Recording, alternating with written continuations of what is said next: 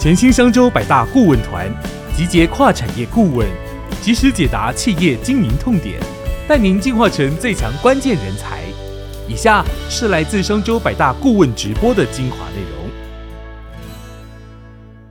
嗨，各位观众朋友，大家好。我们今天呃这一期的商业周刊，其实讲的就是像抖音啊，像这个 IG 的 Reels 这样子的短影音。那其实很多人会觉得说，哎。好像这些都是那种小孩子的玩意儿啊！我跟你讲，答案并不是这样子的哦。大家看下去就知道了。好，那其实呢，我们这次发现了，其实像在呃短影音这一块呢，过去大家觉得可能是哦高中生、国小或者什么国中生在玩的，可是实际上。抖音的这个用户呢，它的粘着度非常高，它每一天平均观看的时间是比脸书的使用者观看的啊，去划脸书的时间再更多出七十 percent，它粘度很高。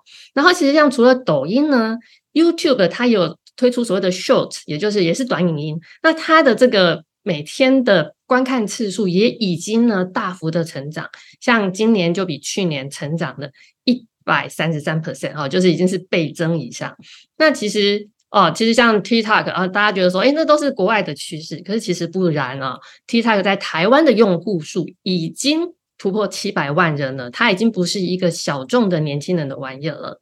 好，那接下来呢，我们来看看啊，还有什么样的这个新的趋势呢？哦，原来。刚刚看的数据是正确的。现在呢，不止青少年，就在二十五岁以上。这你看，大家那个呃，TikTok 这红色的曲线呢，它是指二十五到三十四岁的美国人的每一天的使用时期间。所以你要知道，就是在这个呃二十五到三十五这一块最精华的这一群人呢，他们每天使用时间已经超过了 IG，超过了脸书。我们这个记者呢，去取得了 TikTok 内部的资料，发现这不只是美国了。其实，在台湾，这些这个青年人、青壮年人也已经开始拥抱了抖音。台湾的月活，就是月活跃用户呢，它其实。半年内就成长了一百万人，而且这成长一百万人里面呢，有五十万他其实是二十五到四十四岁。相信这一期封面故事已经可以吸引到大家。好，那我们再继续看哦，就是其实像台湾企业呢，看到这样子的趋势，也已经快速响应，像深恒昌啊，我们的免税店的龙头，还有曼都也是这个美法的龙头，以及全联。那全联呢，其实大家常常在全联都有什么 P 叉被，直接这个。这个刷了就直接付款。那全年的自己的 A P P 里面，它甚至还用短影音去推出线上的食谱啊。其实企业都很快的看到这样的趋势了。好，那就是大家讲说，诶，那为什么呢？短影音从以前大家觉得那就是一个很粗糙的，然后只有年轻人在玩的东西，它突然变成了好像在很短短的这这半年，诶，突然就是连这个。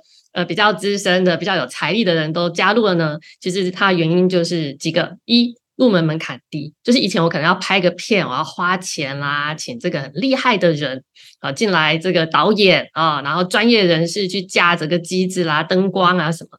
那现在不用，现在一只手机你就可以在家自己拍。好，甚至你手机上就可以剪接，可以配音，啊，还可以做转场，什么动画都可以安上去。所以它的入门门槛已经比以前可能是降降低了，可能是百倍以上。那以前大家觉得，哎，就只有抖音嘛，没有看现在这个 YouTube。啊，IG 啦，Facebook 全部都有推的这样子的端影，它的平台呢的工具也就越来越好用，然后参与的人数，平常会在滑脸书的时候顺便滑到这种短影音的人也越来越多了，诶，那它就是一个很吸引人的沃土了嘛，好，那到底那大家在使用行为有什么改变呢？首先，你看到有一群大家以前就是呃有很早去投入到脸书啦或者什么 Twitter，他们就会。收获一整批的流量红利。那现在台湾我们也看到说，诶，台湾这个趋势开始起来之后呢，就有很多很多的网红或者是这个新兴起的这些人，他也去投入来赚这第一波的流量红利。那像刚刚有提到说，诶，像全联啦，像这个深恒昌，就现在连开这种短影音账号也已经变成企业行销的标配。我还记得以前在讲说，诶，脸书到底企业要不要去放脸书的这个开粉丝页？大家在那边觉得，诶，很。不用吧，或什么的，就现在已经变标配了啊！那现在端影也是了。那还有来新破圈运动，这是我最喜欢的一个概念，也就是我们过去在脸书上呢，它其实是一个呃是我关系，它是因为我跟你的关系，或者我常常去看你的 po 文啊，你的的相片，然后所以它是依照关系的排序，把跟你关系很近的人的东西推给你看。但是像这种短影音，它其实就不是靠关系了，它其实看的是你的兴趣啊。例如说，他发发现哦，像我啊，我是三位周刊主笔蔡金轩哦，那蔡金轩他喜欢的是哪一些呢？哦，他喜欢看新趋势，但是他也喜欢看星座哦，所以他可能发现哦，跟我有类似的这样子的这个呃阅读属性，或者是看影片的这个偏好的人喜欢看什么，他就会尝试看看推给我看。诶，所以我就发现哦，原来这个蛮好玩的，我就整个被黏住了。所以它其实是一个完全不同的这个。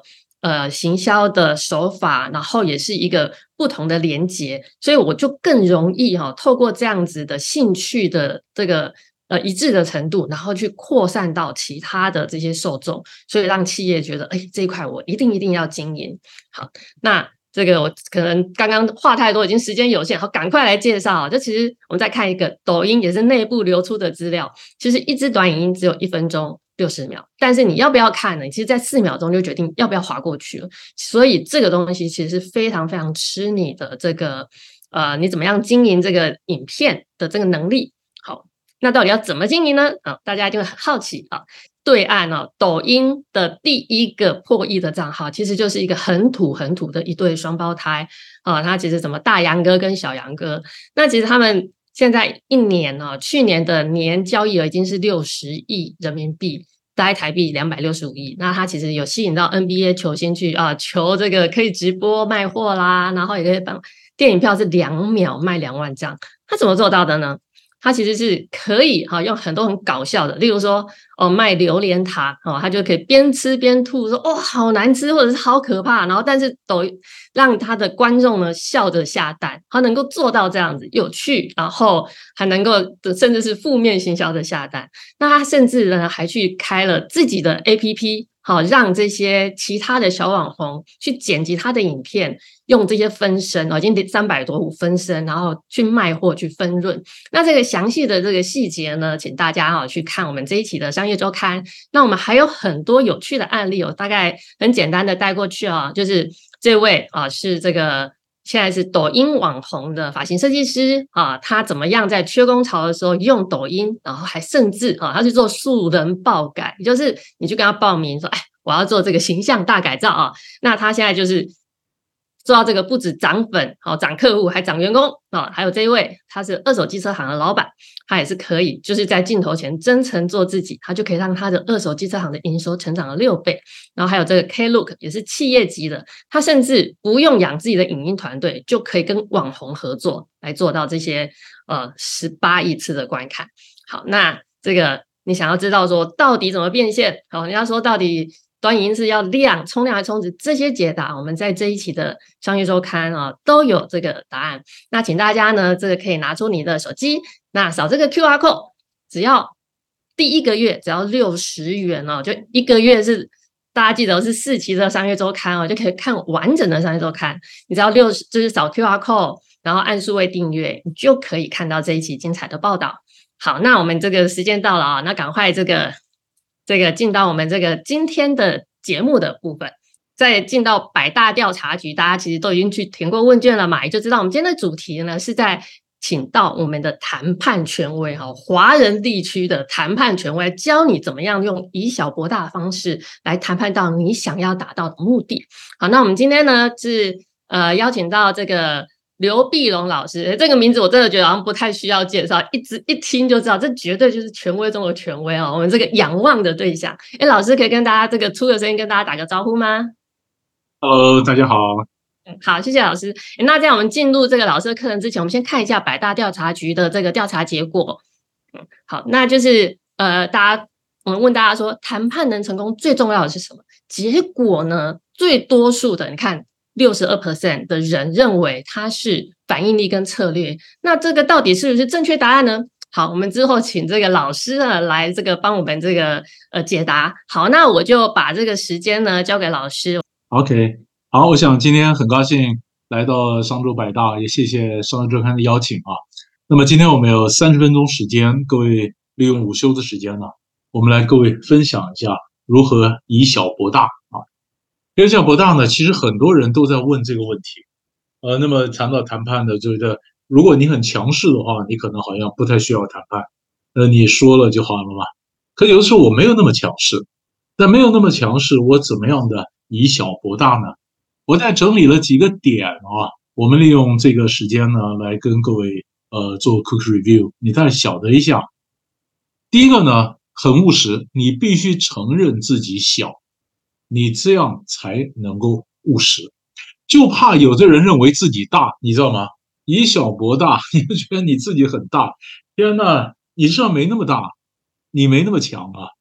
那甚至有的时候呢，你可能觉得说，哎呀，我今天啊，嗯，现在比较弱，以后也许会强，我等以后，不一定啊。你想吗？比如说踏实非常重要。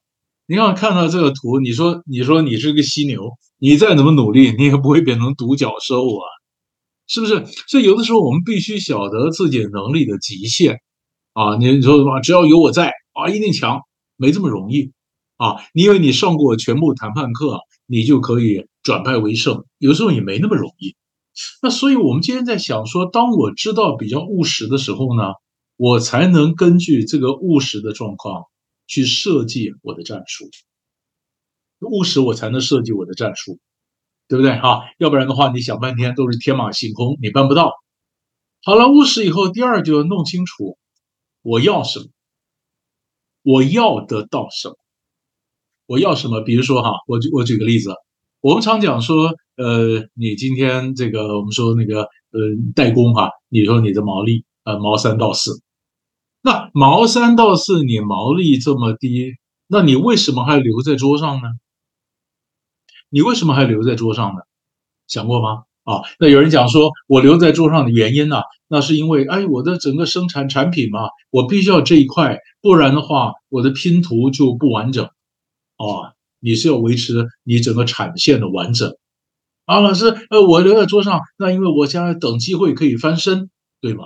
你就是等机会可以翻身嘛，等嘛啊！那我留我留在桌上，那因为我如果退出来的话，我的位子，我的竞争对手马上就补上了。那以后如果市场的这个形势改变，我我要不回来了，所以你要干嘛卡位嘛？你要知道你要什么嘛？我最怕就是你去谈判，你不知道你要什么，对不对哈？你要什么？要什么呢？比如说要什么，你不可能都要到嘛。比如说桌上这三个东西，它当然不是这样排列的，他怎么排的？他是这样排的嘛？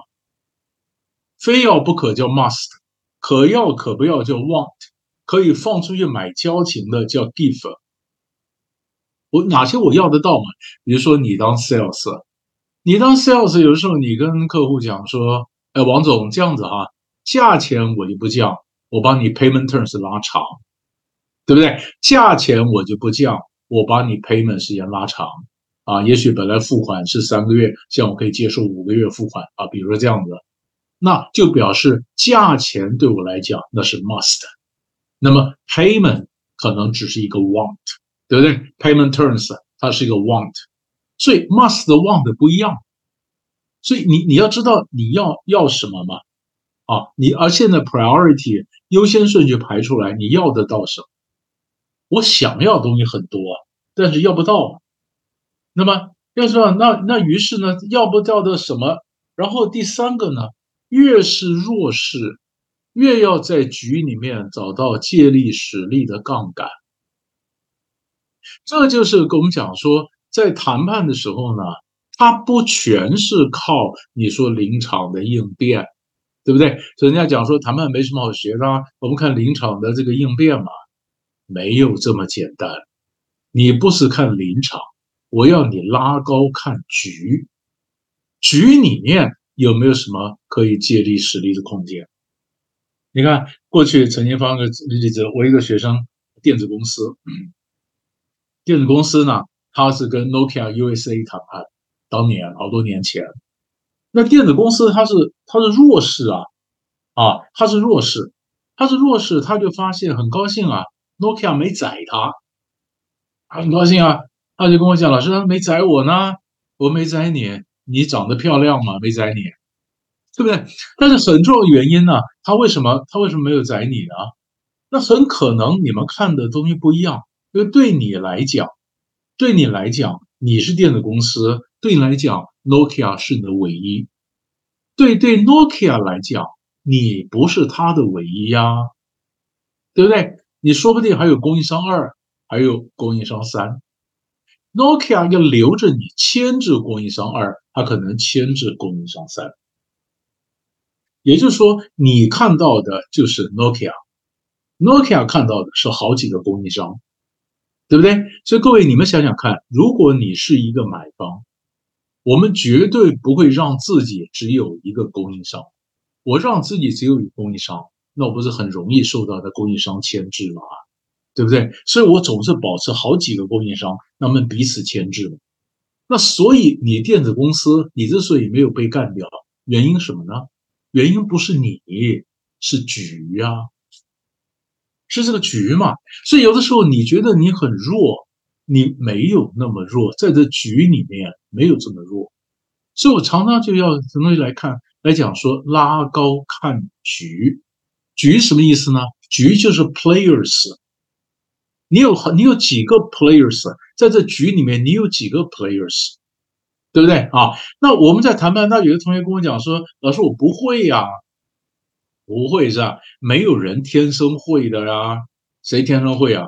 经验嘛，几个几个几个东西让你让你有学会。第一个经验嘛，你经验几次看看看你就看到了，要不然你就是被被 promoted，你是被升官嘛，升官你位置拉高了啊，你看的整个世界就可能就不一样了嘛。”对不对？位置拉高，看的世界就不一样。那更有可能是有的时候你不只是不是拉高，你知道吗？拉高不是看的世界不一样。有的时候你你你你说你你没有办法升官，你又没办法怎么办？上课嘛，上。所以我为什么要上课？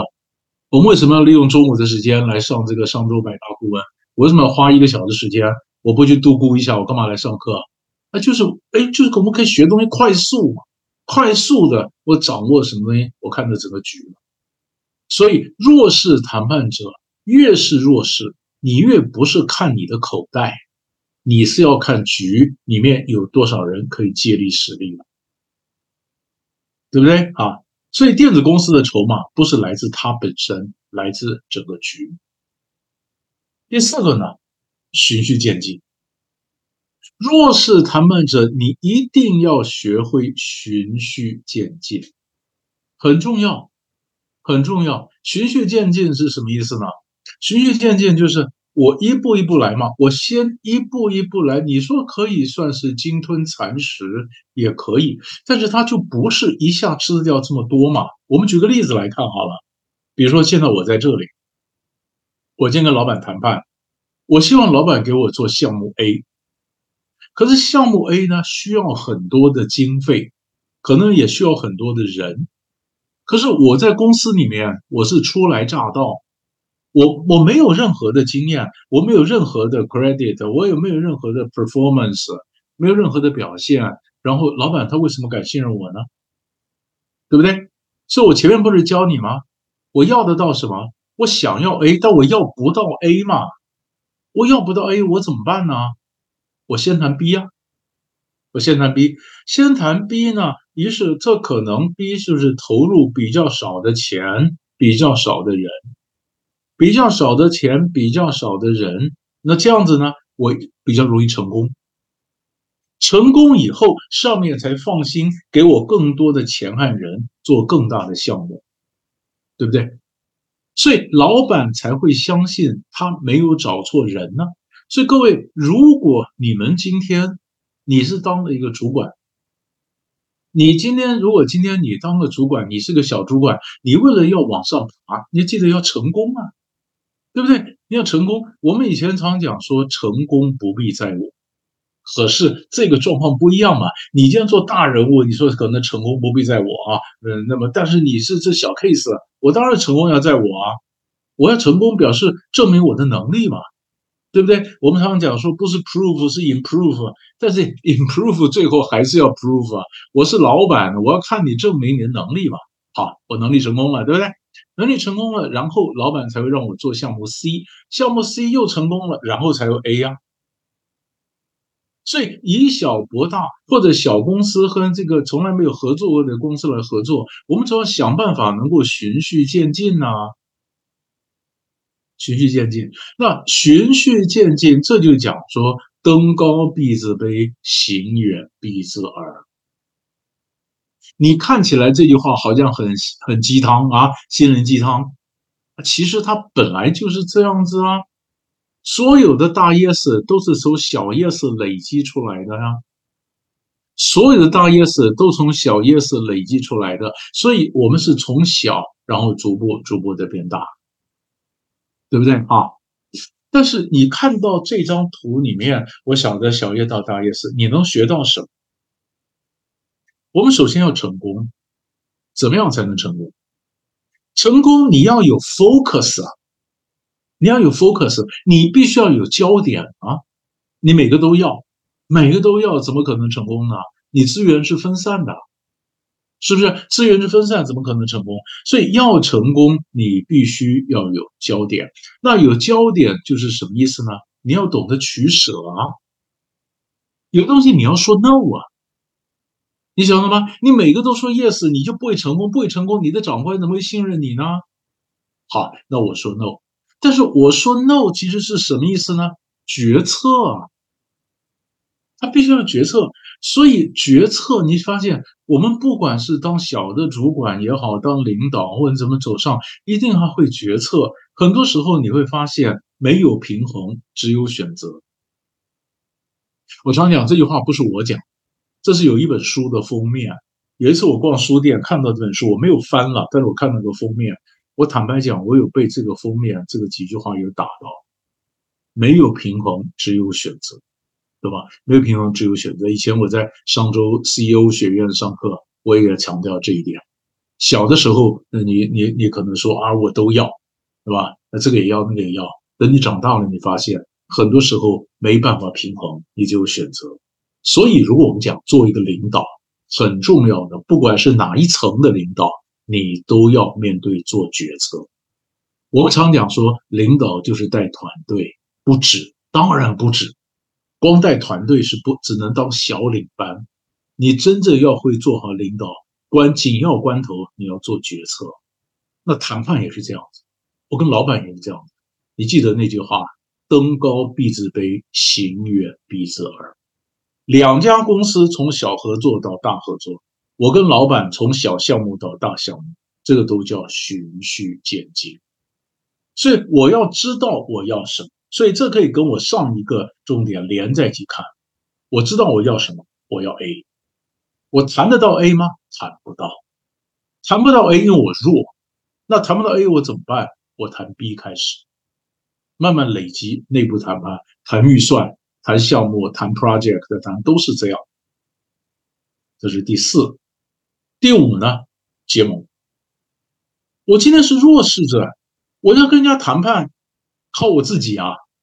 哎，各位，现在是打群架的时代啊！这是打群架，你你一个人站在想说，哎呀，我怎么样以小博大？你想透了，你绞抓破了头发，你绞尽了脑汁，你还是小啊，是不是？你还是小。那你既然还是小，那怎么办呢？怎么样增加我的 power 呢？结盟嘛。你看啊，比如甲这么大，乙这么小，乙这么小，那那甲理论上，除非有特别的一些理由哈，嗯，甲要跟乙去谈，那其实大部分家就不理乙嘛，不理乙嘛。那怎么办呢？结盟啊。你发现哎，旁边有个丙啊，那我可不可以结盟？我这样结盟以后，我就跟甲谈是比较好谈，对不对？所以结盟很重要。现在更重要一点，而不是结盟，是你要让人家相信你已经结盟，懂吧？也就是说，今天这是一个，这是我们结盟，对不对？所以这个圈呢，它不见得是一个实线，它可能是个虚线。所有的谈判，所有的权利，严格来讲，它是一个认知，它是 perception。什么叫 perception 啊？我们说认知，那什么叫认知呢？我们如果这样讲好了，谈判的时候，我们从来不是跟对方在谈判，我们是跟我所看到的他在谈，你知道吧？我不是跟他在谈判，我是跟我所看到的他在谈，听得懂吗？我们这个脑子里想的他在谈判。川普的律师啊，你说川普他以前这个很有名的房地产商人，房地产商人的时候，他有一个他有一个有个律师啊，那么 Ross，Ross 啊，Ross 就在他的回忆录上就讲，川普说他 Ross 讲有一次他跟这个呃代表川普就谈一个什么事情啊，那个 case 其实他是没有谈过，他没有谈过，可是他是川普的律师啊，川普的律师啊。开玩笑，那川普律师他是这么的成功的一个房地产商人的最信任的大律师，所以他一来他就就说：“哎呀，这 case 很简单，这很简单，我处理过很多次，来，我们来谈。”当川普的律师表现的如此气定神闲、从容不迫，那你旁边对方的那些呃对手那些找的那些年轻的小律师想说：“哇，川普的律师都已经处理过很多这种案子了哈。”那那那我们在玩这个没有意思嘛？我们小鼻子小眼的小打小闹是什么意思呢？就原来有一些小 trick，一些小的一些东西就就收了，就不用了，不用了，就很本分的就谈完了嘛。啊，谈完了以后呢，后来川普的律师在回忆录上讲，其实他没有处理过，这叫什么呢？虚张声势嘛。谈判有一招就是虚张声势啊。那虚张声势靠的什么呢？就是哎，虚张声势，就是对方不是跟川普的律师在谈，对方是他他脑筋想的，他看到的川普律师在谈，这是我讲的虚线。那有一次我演讲的时候，有同学在问到，他说：“老师，那如果人家知道我的底细有用吗？那是不是这张虚张声势就会被戳破了呢？”其实答案不会，你知道不会？为什么？你看啊，我今天是川普的律师，然后我说我处理过。你就相信，如果我是路人甲呢？你更不知道我是谁。然后我说：“哎呀，这 case 很简单，我处理过很多次哈。”那对方就说：“你好哈，很多次啊，几次啊？呃，金额多少啊？跟谁呀？那讲出来听听。”为什么他不相信？因为因为他不知道我是谁呀，他不知道我是川普的律师，还是路边的一个流浪汉，还是什么，所以他不相信嘛。所以虚张声势呢？通常我讲，你要有五十分，假装你是一百分可以；你是零分，要装成一百分比较难啊。但是这都是讲一个理论是什么呢？我们都是跟我看到的他在谈，所以我今天是乙，我要跟丙结盟很好。那我万一跟丙结盟没有成功呢？我只要让甲感觉到我们已经结盟了，也许在酒会里面我就蹭着丙嘛。呃，们端个菜啊，跟他一道吃啊，反正反正我就跟他走得很近，别人都觉得我们两个关系好的不得了，我就创造一种我们两个市场一挂的一种假象。那你你是丙，你也不好意思跟我讲说，大哥那边有位置，你为什么坐那边？是不是？那是那于是我蹭着你，那就创造一种假象。但是如果不是假象，就结盟，对不对哈？但是你是弱者。弱者想办法把你自己扩大，你去结盟。但是有一点，我稍微提醒各位一下，就是有的时候结盟会增加我的力量，但有的时候结盟会让我自己反而受到牵制，对不对？或者说牵制，也就是说，我今天是以我拉着丙来对抗甲，那甲搞不好跟我讲说，呃，假如对抗甲，对不对？那就我是要对抗甲，搞不好丙后来跟我讲说算了，不要对抗甲了。甲这个人昨天给我送的礼，他的人也不错，我们对抗丁好了。于是我本来想拉着丙是对抗甲，结果丙把他拉着去打丁，方向就变了嘛。所以有的时候结盟会被结盟的对象牵制了我所我所要走的方向，这时候怎么办呢？就退出。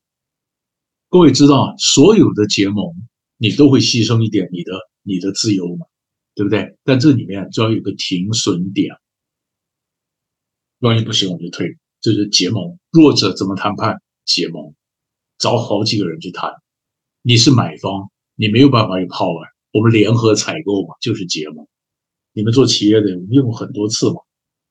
第六，引爆冲突。有时候呢，引爆冲突也是逼对方面对我的一个原因呢啊。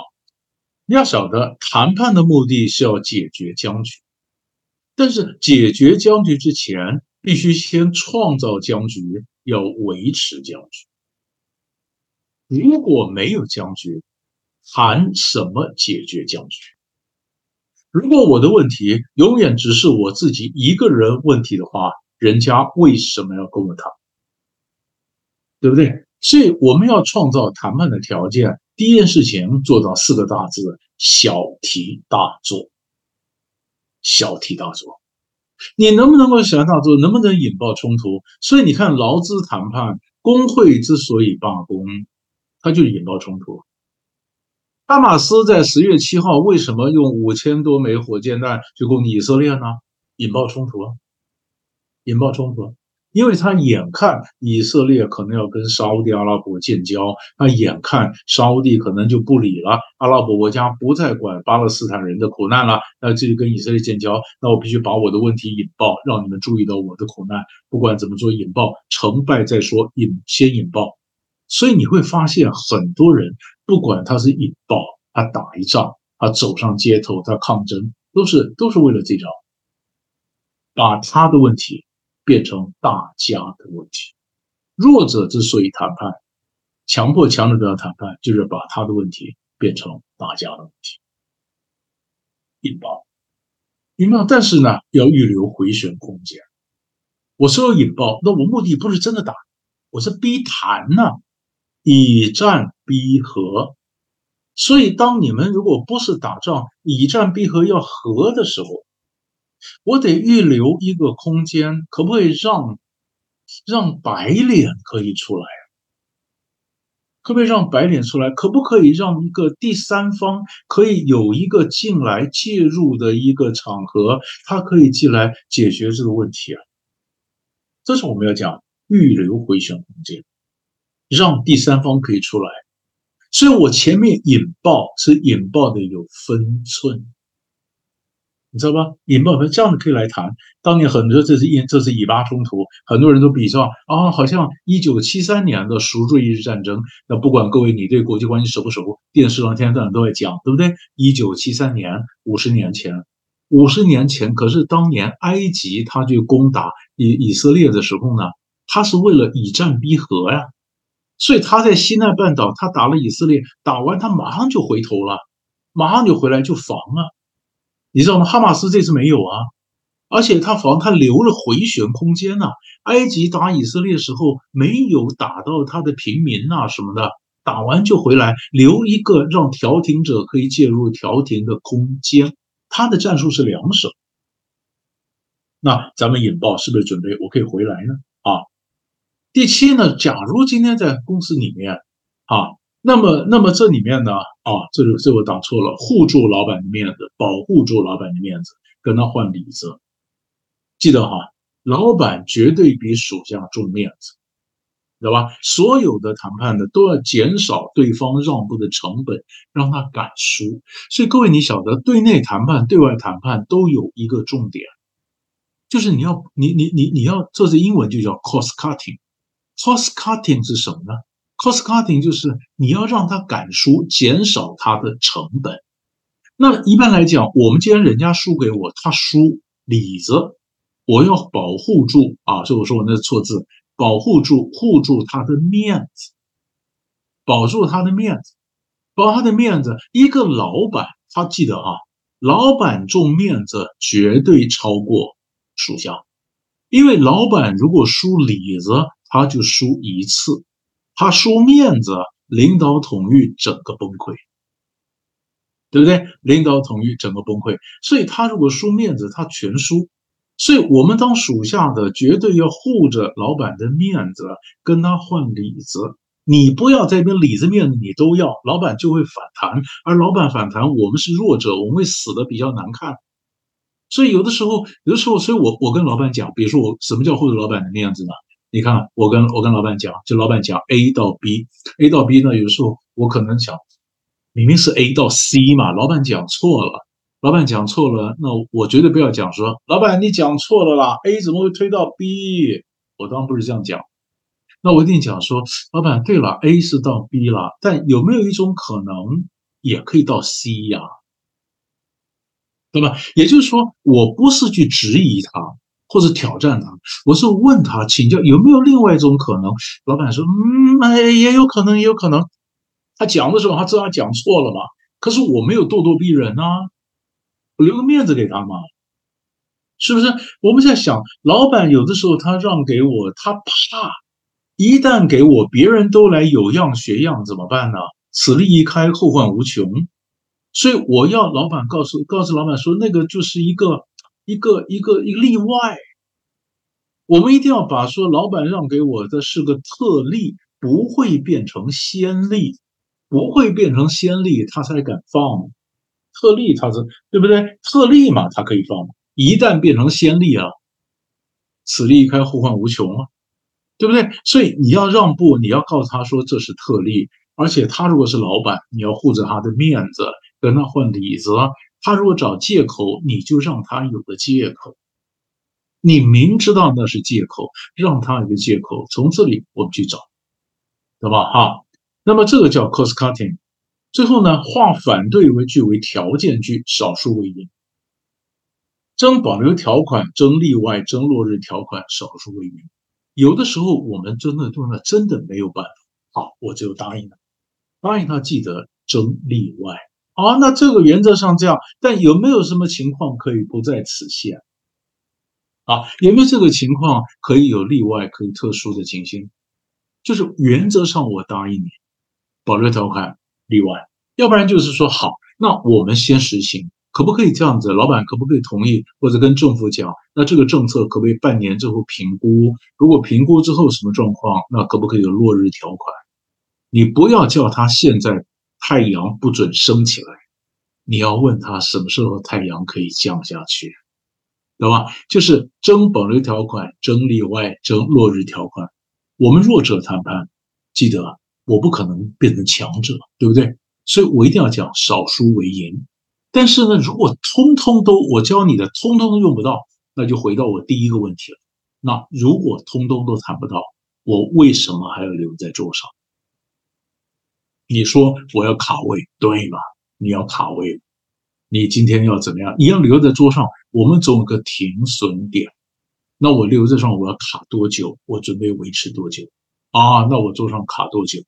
我说我我在这边，嗯，这个我们希望能够委曲求全，可是委屈和求全中间有时间差，那委屈多久？如果到了停损点而不能求全，我是不是还要委屈？那如果还有委屈，我为什么？如果决定不委屈了，那是什么情势改变？你这样才少数，才能够以小博大，对不对？这样才是一个理智的一个弱者的。谈判的方式，接着我们再补充一点，你说跟跟跟老板，跟老板讲到以前，其实孟孟子梁惠王篇里面也有，你要讲，然后各位呃，你们看记得孟子梁惠王篇，然后不是孟子问齐宣王，他说有人把这个朋友交给呃，把太太小孩交给朋友照顾，那这个到楚国去游玩，就回来以后发现呃这个太太小孩挨饿受冻，那怎么办呢？那齐宣王说，那这个朋友就绝交啊啊！那孟子说，那如果古代一个典狱长是很大的官。他那个官那个监狱都管不好，那怎么办呢？那么齐宣王说：“那就那就把他 fire 掉嘛。”孟子就说：“那如果有个国王四境之内，就算国境这都管不好，怎么办呢？”说各位，你读过孟子，你还记得吗？孟子怎么讲的？孟子就讲几个字，叫做“罔顾左右而言他”。因为你的主子、你的长官答不出话来了，就啊啦啦啦啦就过了。我告诉你，两千年前长官是这样这样过的，两千年后当长官的还是这样过的。所以，我们当属下，你太聪明，你就不要追问了，你就给他个面子，顾主要言他就算了。你还是一去追说，那到底怎么样嘛？到底怎么样嘛？那长官就翻脸。那你你这以小博大是这样干的吗？对不对？所以你很聪明，你就让他顾左右而言他嘛。孟子老早教你，以前都是这样干。真的是这个千古来无不变的智慧。哎，老师，那我就赶快进入我们的 Q&A，因为其实我发现同学的提问真的还蛮犀利，而且很精彩。我自己也很想问，我们的李凡哦，我们的共学圈的老朋友说，请问老师，目前的蓝白合也是创造僵局的一种谈判方式吗？是否还有回旋空间？如果从头再来一次，老师有什么更好的谈判建议？嗯，蓝好好问题，蓝蓝白河哈，其实其实我觉得最难谈的，就就就是到底谁大谁小，对不对哈？那你说柯批呢？觉得他大，因为他的支持度好像比较高。可是国民党就我百年大党啊，开玩笑，我有那么多的地方的，我有那么多立法委员，那么多地方的县市长，我是党比较大啊。那是两个人合，那不是人在合，所以每个人对于大小可能有不同的体认，每个人都有这选民要交代，所以比较难谈。如果真就谈判论谈判来讲的话，应该是先易后难，先后难先呢，先谈理念，然后呢再谈什么？谈我们这立委的席次怎么礼让，这个叫诱敌深入嘛。那谈到最后才谈到说，那大概合作的框架出来了，那咱们两个到底谁胜谁负，对不对？但是谁胜谁负，它又不是变成一个零和游戏嘛？负不是台湾，我叫中华民国的副总统，就是以前吕秀吕秀莲讲深宫怨妇嘛，他就是备员而已。但你真的要谈，那是有实权的副总统。那你要真的谈有实权副总统，这就这就这就可以谈了。啊，但是这需要一点时间去铺。可是现在他们重点就摆在说是民调啦，是什么？你谈半天都是枝节性的问题，所以这个就比较难谈。啊，但我不晓得，那 么当然说不定一两天互相就破了，忽然就和了，我也不晓得。啊不晓得内幕怎么谈，但是我们总总是希望能够有比较好的结果。所以感觉上他们并不是创造僵局，而是真的僵局。真的僵局一点不错，一点不错。对，哎，那。呃，还有一位呃呃朋友问说，那如果遇到对方其实是面子里子都要赢的一个对手的时候，那我们要怎么样去去跟他谈判呢？好问题，那就是问你说，你反过来，那你为什么要跟他谈？对不对啊？面子里子都要赢，那就表示他完全不肯让，对不对啊？看到没有？那我为什么一定要跟他？啊，那如果说不行啊，我非得买他的啊，啊，我没别的选择。那你就告诉我，你现在没有选择，那我们先输嘛，先输了以后，然然后将来也许还有机会。我我讲个例子好了，那有一次我在北京上课，我是给 IBM 上课，那 IBM 一个，你像以为 IBM 很强悍呐，可是北京 IBM 他碰到客户也很弱啊，这就是客户很强，IBM 变得很弱，IBM 那么大的公司哇，他真的很弱，真的很弱。后来那个 BU Head 那个主管就跟我讲，老师，后来我想想就算了，我就答应他，为什么呢？因为放眼中国，没有别人能像我这样伺候他。我让他非常习惯被我伺候，被我伺候以后，没有人能跟我竞争了，那就是该我反过来宰他的时候。怎么？我让他先陷下来，到时候我再反击。所以他是想好几步啊，实际上，所以这也是一个方法啊。所以有的时候我们不是算好几步，有的时候我们是弱者。还有一种方法就是，比如我今天让给你，那我让给你，我让你觉得对我让了嘛，对不对哈？那旁边人就看到好可怜了，我让了，那你觉得，哎，你后来也觉得很不好意思啊，因为我全让了，那将来也许你在别的地方补偿我也有可能，所以在政治谈判、外交谈判也用过这招，也用过这招啊。以前以前美国要卖武器给沙地，沙地以色列反对，那反对不了，以色列说好，那我不反对了，我全部都赞成。哎呀，一下搞得美国变得不好意思了，所以卖武器给沙地之后呢，后来又卖了一点东西给以色列，以色列又扳回来一点。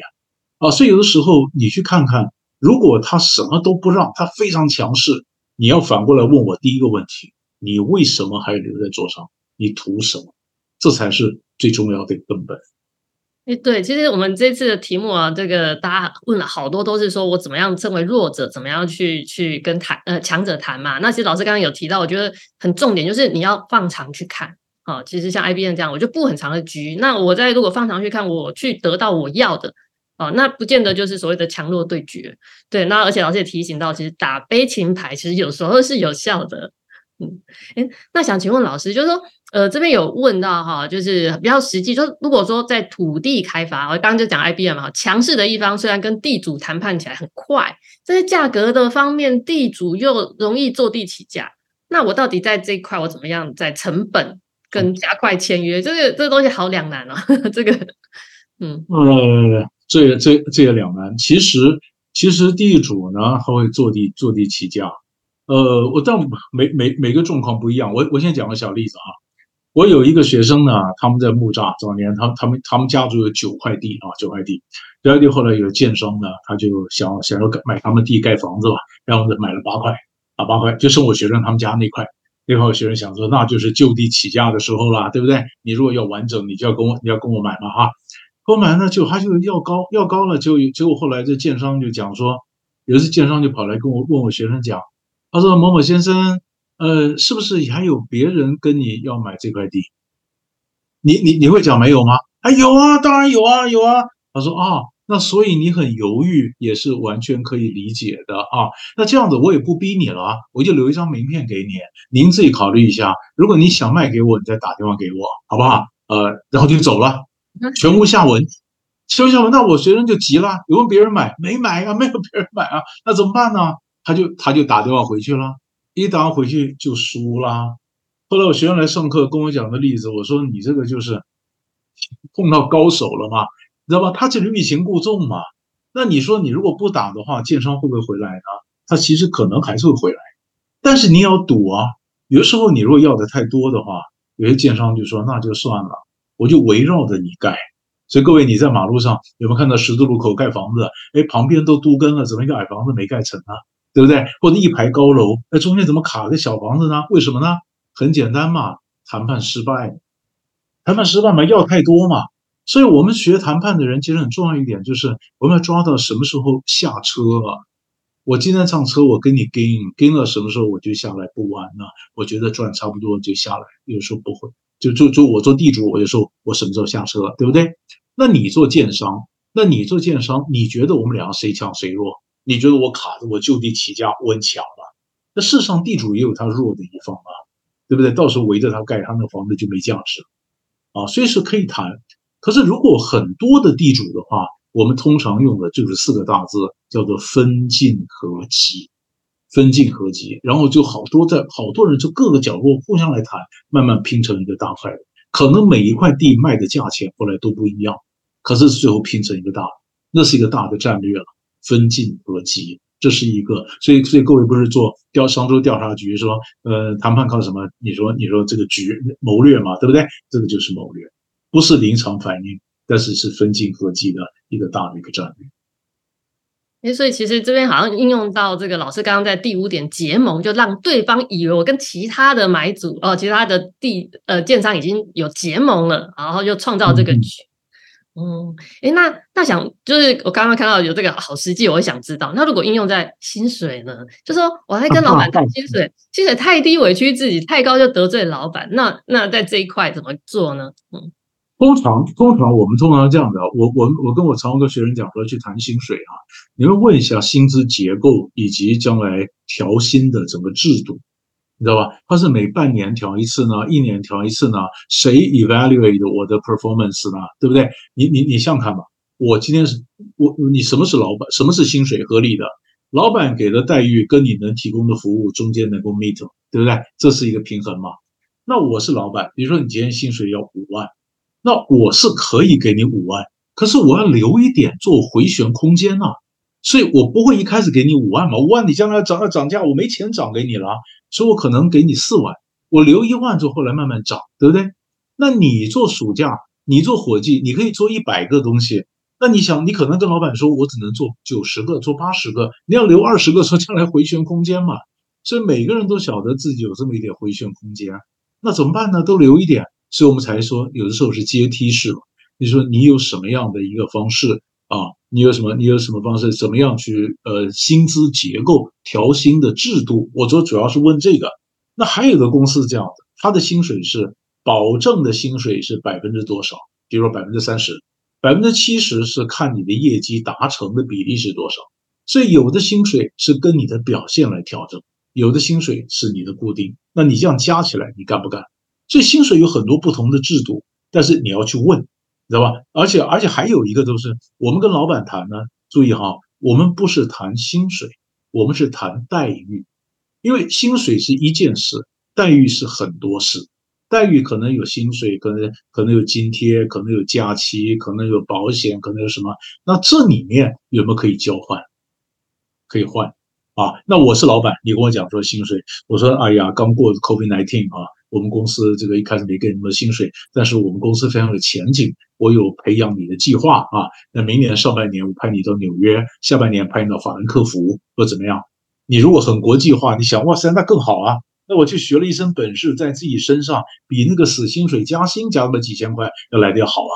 哎呀，那好，是不是？所以待遇它是好几件事，这中间就有回旋的空间，可以谈交换。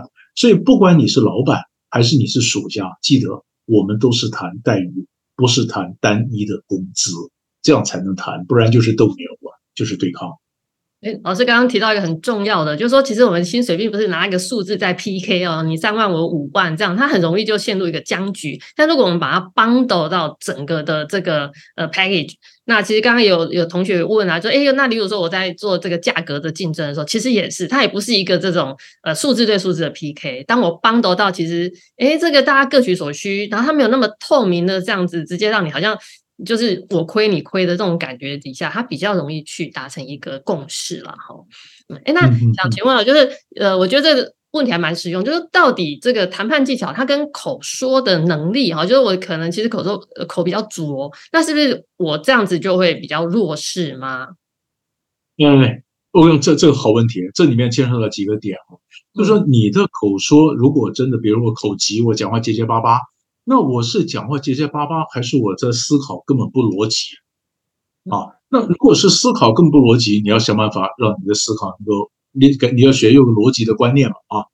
那如果结结巴巴，其实我倒觉得没有关系。你如果够逻辑，结结巴没关系，因为谈判他考虑的是 power，power 什么意思啊？咱们两个谁有求于谁，你知道吧？哈，当我有求于你的时候，我再耐不住性子，我也得强迫我自己。自己听完嘛，对不对？你讲话结结巴巴，我有求于你，那我不想听，不想听，我买不到东西，我谈不到我要的结果，所以我也得强迫自己听啊。所以我讲话口若悬河，你讲话这这结结巴巴的，可是我得听你的啊，因为这是 power 啊，这是一个。然后第二个呢，如果我们在讲，那常常有同学在问一个问题，就是谈判跟沟通有什么不一样啊？我跟你讲啊，我们很简单的讲。学谈判的人一定会沟通，但是光会沟通的人不等于会谈判。差在什么地方呢？差在两个字：布局。布局。你看啊，假如说我今天我们讲会打篮球的人一定会运球上篮，可你光会运球上篮不等于会打篮球，对不对？布局。那你还是听不懂的话，我讲两个例子你就晓得。我们讲沟通叫做跟谁谈，我讲谈判多加个字。先跟谁谈？听得出来吗？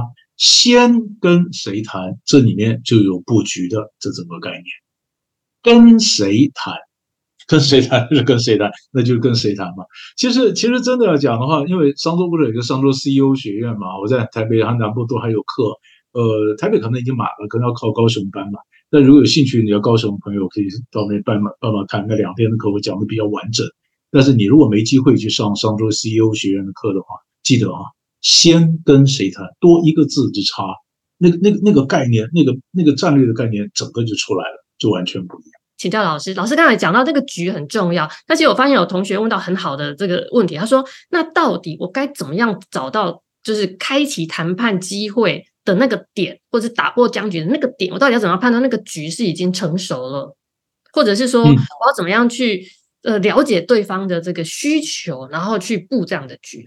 嗯，对，这个就要这就要比较要要接触了。所以，我我跟你讲说，呃，有的时候同学问的问题，其实就是你销售的问题啊。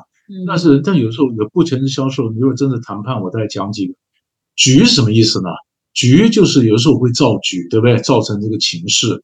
但是更重要的局是讲说，里面有多少 players。